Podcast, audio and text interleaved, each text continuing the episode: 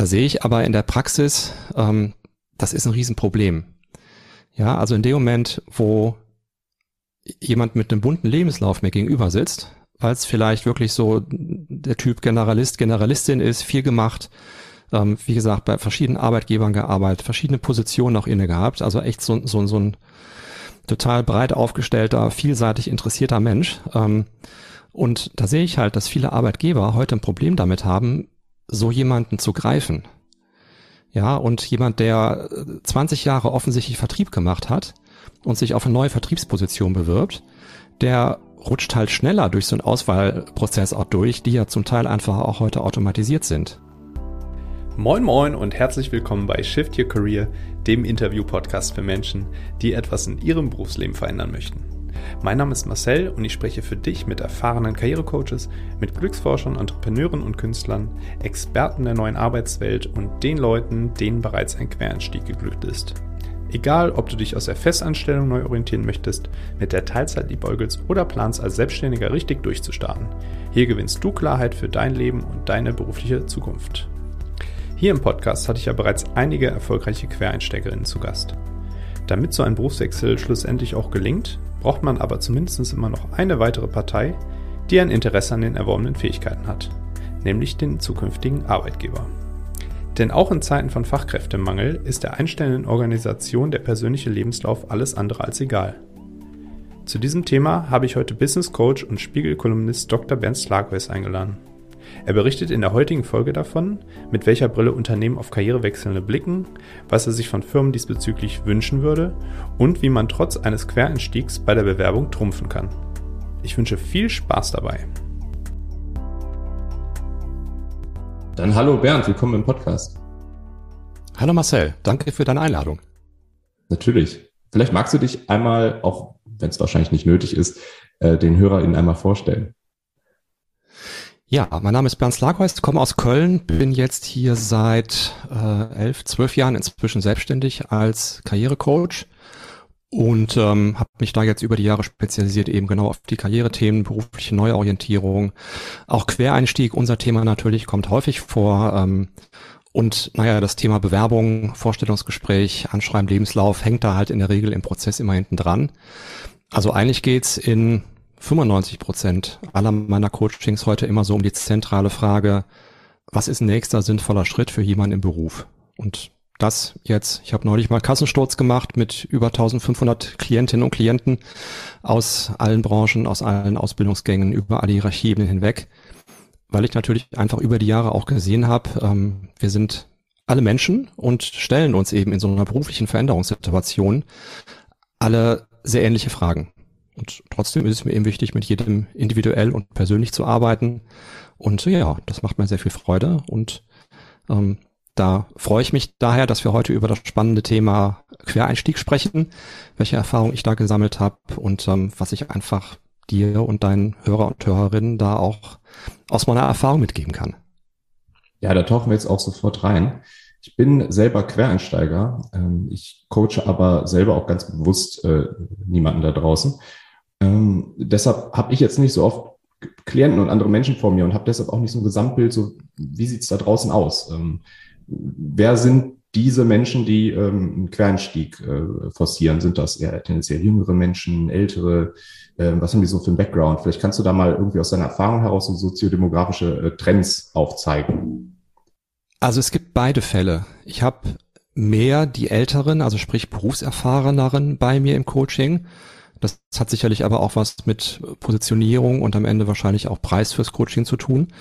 Ähm, das sind häufig, sag mal so 40 Pluser, ähm, Mitte 40, Anfang 50 bis Mitte 50, die ja schon sehr viel Berufserfahrung haben, sehr viel in ihrem Berufsleben, in ihrem Leben auch schon gesehen haben, ähm, in, bei verschiedenen Arbeitgebern beschäftigt waren, verschiedene Stellen, verschiedene Jobs gemacht haben und die einfach häufig in dem Alter, und das ist sehr typisch, für sich so feststellen, hm, so irgendwie das aus den letzten Jahren, ja, ja, das war vielleicht spannend und gut, aber irgendwie ist es das für die Zukunft nicht mehr. Das ist übrigens was, was ich jetzt in den zwei Jahren Corona-Krise extrem festgestellt habe, dass sich einfach wahnsinnig viele, vor allen Dingen aus dem Homeoffice heraus und damit auf Distanz zu ihren Jobs, ähm, ja, stärker reflektiert haben und sich einfach bewusster geworden sind, dass sie was verändern wollen und müssen. Ähm, genau, und da geht's dann einfach oft eben um das Thema zu sagen, vielleicht der Klassiker, ähm, ich habe den Banker oder die Bankerin vor mir sitzen, die mir dann sagt, naja, irgendwie 20 Jahre Bank ist jetzt gut, aber irgendwie kann ich mich mit der Branche auch nicht mehr identifizieren. Das Geschäft ist härter geworden. Ähm, es geht mehr um Zahlen und ähm, KPIs und irgendwie die Vertriebsziele zu erreichen. Und das ist nicht mehr so richtig die, die Beratung, wie ich sie mal kannte. Und deswegen möchte ich einfach aus dieser Branche komplett raus und in einer Branche den Quereinstieg schaffen. Ja, also das sind so die einen die wirklich die Mehrzahl bei mir sind. Ich habe immer wieder aber auch jüngere Menschen bei mir. Ähm, der Klassiker sind interessanterweise Juristinnen und Juristen.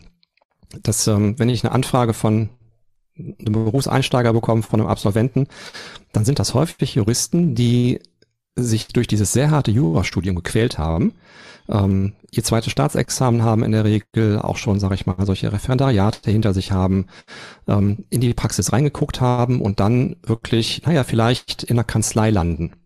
Und auf einmal dort feststellen, hm, irgendwie so, dass das Arbeiten in der Kanzlei, da ist sehr viel Einzelgängertum. Ähm, ich habe immer so dieses Bild von in der Kanzlei, es gibt einen langen Flur mit ganz vielen Türen, da stehen Namen drauf und dahinter arbeiten fleißige ähm, Anwältinnen und Anwälte für ihre Mandanten und müssen Zeit für Geld verkaufen.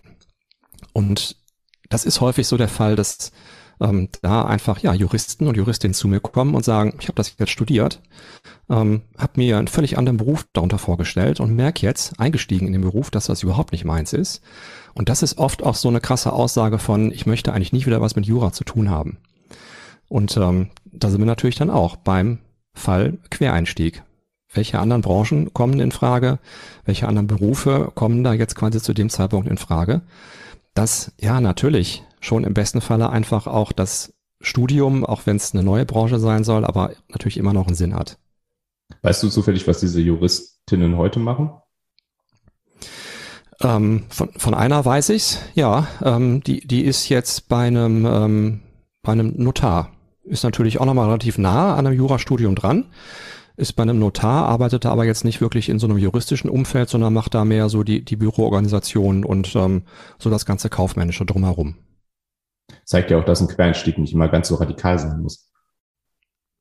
Genau, also das, das finde ich halt immer sinnvoll ähm, und die Fälle kommen ehrlich gesagt auch gar nicht so häufig vor bei mir in der Beratung, dass jetzt jemand ähm, 20 Jahre Controller war und jetzt sagt, ich möchte jetzt die Südseebar irgendwie eröffnen oder, oder Surfboards verkaufen. Ähm, das ist immer so das in der Presse von berufliche Neuorientierung, Quereinstieg, aber ganz ehrlich, ähm, das, das sind echt so super extreme Ausnahmefälle, die ich in der Beratung kaum habe. So ganz häufig geht es mehr darum zu sagen, okay, was, was habe ich jetzt die letzten Jahre gemacht oder wie gesagt, mit welchem Studium komme ich jetzt gerade raus, dass wir dann wirklich überlegen, was, was gibt's so, sage ich mal, im, im näheren Umfeld rechts und links. Was sind andere Branchen? Welche anderen Arbeitgeber ähm, können einfach schon natürlich auch das oder einiges von dem gebrauchen, was du gerade mitbringst. Ja, und dann ist es vielleicht bei der Controllerin zu sagen, ähm, die ja keine Zahlen mehr sehen kann, die so dieses ganze tägliche Reporting und sich in Excel-Tabellen durchwühlen einfach leid ist. Ähm, wo dann aber auch in dem Moment, wo ich mit ihr über Stärken gesprochen habe, sofort offensichtlich war, dass sie total viele kreative Anteile hatte, dann eben zu überlegen, okay, wo, wo kann sie diese Kreativität ähm, vielleicht auch so ein bisschen ja, wie gesagt, so, so rechts und links ihres alten Jobs auch stärker ausführen. Ähm, also da, wo es vielleicht geht, darum geht, schon eine Präsentation zu erstellen in einem Job. Ähm, ne, wo vielleicht so der, der, der harte Controlling-Anteil ein bisschen niedriger ist, wo, wo sie eine größere Spielwiese hat, wo es mehr um Schnittstellen geht. Ja, und wo eben vielleicht auch so dieses, der, der Blick für Schöne auch wichtig ist.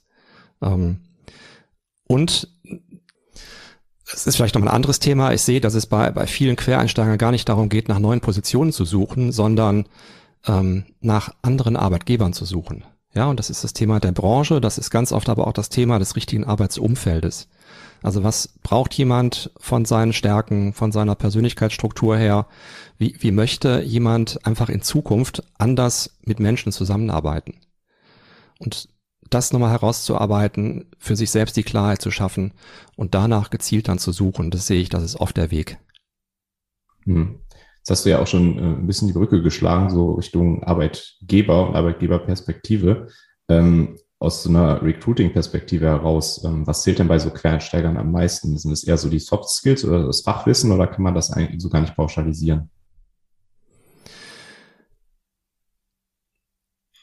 Also wenn du dir Stellenausschreibungen anguckst, dann steht ähm, oben meistens das Fachwissen. Sie haben das und das studiert. Ähm, Sie haben die und die Ausbildung oder das und das Studium gerade abgeschlossen.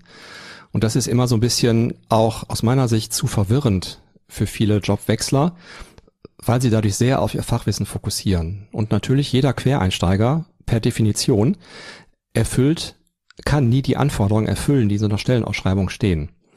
Und ich sehe, dass gerade natürlich bei den Berufserfahrenen ihr Erfahrungswissen natürlich viel, viel wichtiger ist als irgendein Abschluss. Ähm, also vielleicht das, das Beispiel an mir persönlich. Ähm, ich, ich weiß nicht, ob du weißt, dass ich eine Bankausbildung mal gemacht habe in meinen frühen Jahren, dass ich Wirtschaftswissenschaft studiert habe und wo ich meine Coaching-Ausbildung gemacht habe. Das ist allen egal, die zu mir kommen und, und die mich als Coach einfach in Anspruch nehmen wollen. Was zählt, ist das Erfahrungswissen, dass ich natürlich seit Jahren das mache, ganz viele Menschen begleitet habe das Erfahrungswissen natürlich auch über, über Blog und Beiträge ja auch teile nach außen. Und das ist auf der anderen Seite ähm, natürlich auch nochmal so, so stark dieser Aspekt der Persönlichkeit. Ja, also bei, bei mir sagen ganz viele, ach, und dann habe ich mir noch das Video angesehen, es gibt so, so Xing Talks von mir, habe ich mir das Video angesehen und ähm, da kommen sie so, so sympathisch rüber. Ja, also das ist halt oft genau diese Mischung aus Erfahrungswissen, was macht einfach auch die, die letzten Jahre und natürlich jemand, der mir Mitte, mit Mitte 50 gegenüber sitzt, hat natürlich wahnsinnig viel an Erfahrungswissen gesammelt. Was macht die, die vielen Jahre, die letzten Jahre im Beruf aus und auch Lebenserfahrung aus? Und was macht eine Persönlichkeit aus? Das finde ich wichtig, als Quereinsteigerin oder Quereinsteiger für sich selbst erstmal rauszuarbeiten, da das auch wertschätzen zu können und damit dann auch rauszugehen. Bei den angesprochenen äh, Stellenausschreibungen ist es ja so, dann gibt es da manche, welche, manche Stellenausschreibungen, da muss man auch ein bisschen zwischen den Zeilen lesen. Abseits dessen gibt es auch manche, da steht groß und fett drüber, Quereinsteiger willkommen. Äh, da frage ich mich dann immer, ist es ein äh, Mangel an qualifizierten Bewerbern innerhalb des Unternehmens äh, oder möchte man da einfach bewusst auch gucken, dass man neue Persönlichkeiten und ein neues Denken vielleicht auch mit ins Unternehmen reinholt? Das Letztere fände ich wünschenswert. Das Erstere, vermute ich, steckt bei ganz vielen dahinter.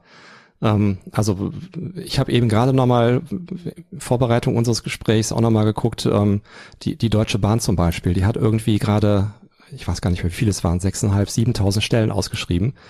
Ähm, irgendwie 260, 270 waren daraus irgendwie für Quereinsteiger und Quereinsteigerinnen und ähm, also zum Beispiel Quereinstieg zum, ähm, wie heißt das, Lokomotivführer, also im Grunde der, der Mann oder die Frau, die vorne im Triebwerksfahrzeug steht. Ähm, und ja, ich, ich glaube einfach, dass viele Arbeitgeber dadurch ähm, natürlich die, die Schwelle für Bewerber senken wollen, dass sie einfach dadurch natürlich einfach nochmal so das, das Suchfeld auch erweitern wollen und ja, einfach auch Bewerberinnen und Bewerber anlocken wollen und ermutigen wollen, sich zu bewerben, selbst wenn das Profil jetzt nicht zu 100 Prozent passt. Und da sehe ich aber in der Praxis, ähm, das ist ein Riesenproblem.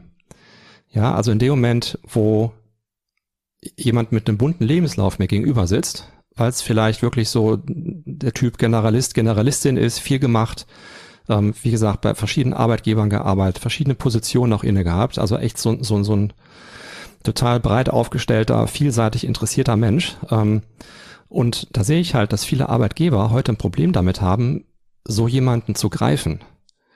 Ja, und jemand, der 20 äh, Jahre offensichtlich Vertrieb gemacht hat und sich auf eine neue Vertriebsposition bewirbt, der rutscht halt schneller durch so einen Auswahlprozess auch durch, die ja zum Teil einfach auch heute automatisiert sind. Ja, da, da schalten ähm, Arbeitgeber sogenannte CV-Parser davor und irgendwelche Matching-Algorithmen, die halt einfach die Unterlagen scannen oder das über Bewerbermasken geht im, im Online-Bewerbungstool ähm, und dann einfach ein erster Matching-Algorithmus guckt, wie, wie stark passt so ein Lebenslauf zu der ausgeschriebenen Position. Und ähm, in dem Moment, wo natürlich jemand mit so einem bunten Lebenslauf kommt und es recht als klassischer Quereinsteiger rüberkommt, der fliegt natürlich aus so einem Prozess rigoros raus. Keine Chance.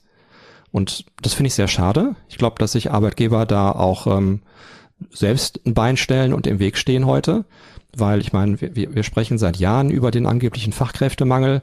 Ähm, jetzt gerade sehe ich, die, die Anzahl der offenen Stellen ist unfassbar hoch, ähm, die da gerade im Markt sind, auch gerade jetzt nochmal so seit Anfang des Jahres.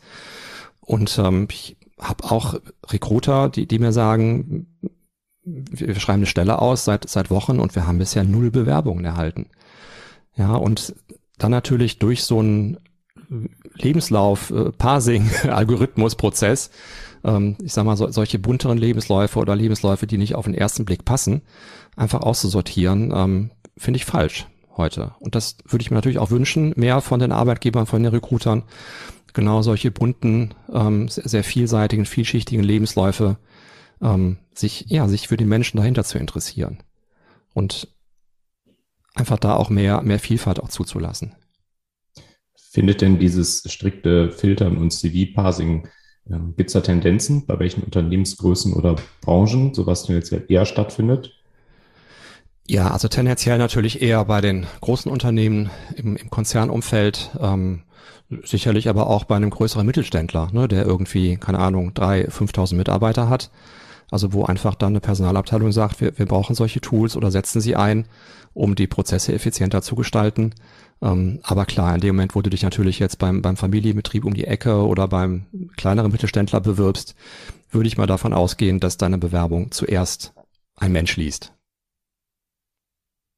Ich leite jetzt daraus mal ab, dass es äh, für QuereinsteigerInnen generell erstmal attraktiver oder die zumindest gibt es größere Chancen, wenn ich mich bei äh, kleineren Unternehmen bewerbe. Das leite ich jetzt mal so daraus ab. Genau, das macht es leichter in der Bewerbungsphase.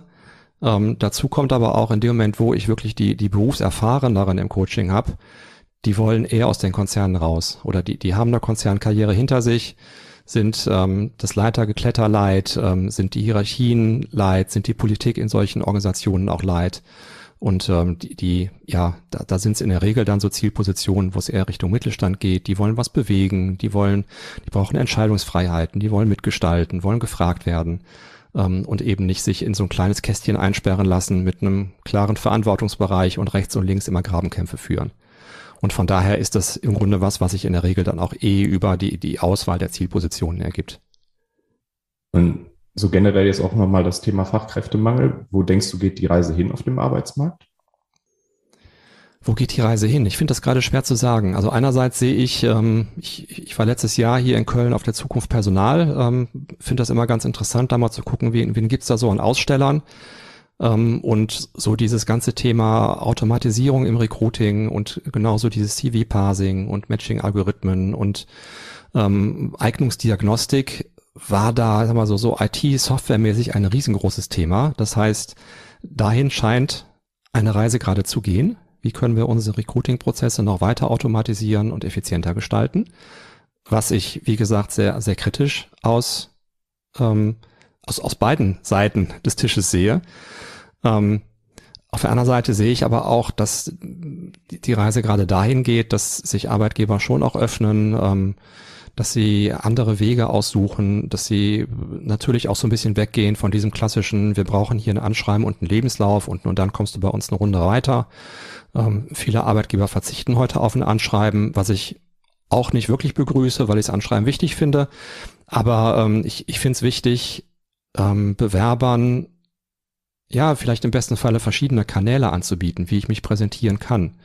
Ja, wenn heute viele einfach gewohnt sind, zum Beispiel vor einer, vor einer Kamera einfach gut zu funktionieren, weil sie äh, TikToker und YouTuber und Instagrammer sind, ähm, warum nicht denen auch so einen Kanal anzubieten? Schick uns ein Selfie-Video von dir, äh, sag uns kurz, was dich motiviert und, und warum wir ein cooler Arbeitgeber sind und, und was, was du dir für die Zukunft vorstellst ähm, und verzichte halt aufs Anschreiben. Also das, das würde ich mir wünschen, dass da einfach im Recruiting-Prozess auch ähm, ja, Jobwechsler, Bewerberinnen und Bewerber mehr Möglichkeiten haben, sich äh, zu präsentieren. Ähm, und natürlich einfach auch auf der Recruiting-Seite, und da sind wir wieder beim Thema Quereinsteiger, sich mehr wirklich echt auch für den Menschen hinter einer Bewerbung interessiert wird und weniger so dieses alte, ähm, da, da dürfen keine Lücken im Lebenslauf sein und was hat jemand für ein Abitur gemacht vor 20 Jahren und ähm, solche Geschichten, die gibt es tatsächlich noch im Markt da draußen, was einfach viele Bewerber heute auch extrem abschreckt. Ja, also würdest du auch Quereinsteigerinnen empfehlen, dass sie ihre Persönlichkeit auch bei Bewerbungen ein bisschen in den Vordergrund stellen und äh, genau das, das vorrangig den Arbeitgebern präsentieren? Das empfehle ich allen Bewerbern und Bewerberinnen, ähm, aber natürlich gerade bei den Quereinsteigern finde ich es wichtig, eben genau dieses Erfahrungswissen, was bringt jemand wirklich mit, diesen bunten Blumenstrauß in der Regel, die Quereinsteigerinnen und Quereinsteiger alle haben, den wirklich rauszuarbeiten. Und wenn so ein Lebenslauf dann am Ende auch mal drei oder vier Seiten lang wird, sehe ich es überhaupt nicht schlimm. Ja, wenn ich mir da ein gutes Bild machen kann als neuer Arbeitgeber und gerade auch so ein Quereinsteiger ähm, gut fassen kann und vielleicht jemand einfach in letzten Positionen auch gut arbeiten sehe. Ja, also im Grunde muss bei einem Quereinsteiger ja immer die Logik sein bei einem Lebenslauf. Der neue Arbeitgeber guckt drauf, guckt sich die Vergangenheit eines Menschen an und sagt, okay, wenn er oder sie das hier alles dort gemacht hat, dann kann er oder kann sie auch das bei uns machen. Das muss immer die Logik sein. Und dafür finde ich es wichtig, eben einerseits im Lebenslauf die, diese Vielfalt herauszuarbeiten und ja, sowas wie ein Anschreiben oder welchen Kanal auch immer zu nutzen, um genau mit dieser Persönlichkeit auch rauszugehen. Ähm, da klar zu machen, was, was sind meine Stärken, was ist so meins, was fällt mir leicht, ähm, wie ticke ich in einem Team, was ist vielleicht meine Haltung als Führungskraft, wie gehe ich auf andere Menschen zu. Ja, weil jeder, der am Ende eine Personalauswahlentscheidung trifft, und das hat für mich auch nichts mit irgendwie Diskriminierung oder so zu tun, der wird diese Entscheidung auf der Persönlichkeitsseite treffen. Da wird es nicht am Ende irgendwie um das neueste SAP-Zertifikat oder den Uni-Abschluss gehen. Ja, der, der, Haken wird früher dran gemacht. Da, am Ende wird es darum gehen, ist das ein Mensch, ist es die, die Person, die, die zu uns ins Unternehmen passt, zu unserer Kultur. Ähm, wenn, wenn ich der Chef bin, kann ich mir vorstellen, mit dieser Person einfach jeden Tag eng und gut zusammenzuarbeiten ähm, was passiert mit meinem Team, wenn ich ihn oder sie da reinstecke, ähm, kann da jemand auch mal irgendwie, kann ich da jemand zum Kunden schicken, ja, und das ist alles das Thema Persönlichkeit. Und das sehe ich halt ähm, im Coaching, dass das viele Jobwechsler, also alle, egal ob Quereinsteiger oder nicht, alle überhaupt nicht so richtig auf dem Schirm haben und zum Teil in, in Rollen schlüpfen, in den Vorstellungsgesprächen ein riesen Schauspiel aufführen und Angst haben, sich auch zu zeigen. Und mein Motto ist ja, Bewerber zeigt Kante. Und das sehe ich. Es geht um das klare Profil. Und natürlich umso mehr um das klare Profil bei einem Quereinsteiger. Weil dieses Profil eben noch schwerer für einen neuen Arbeitgeber per Definition zu erfassen ist.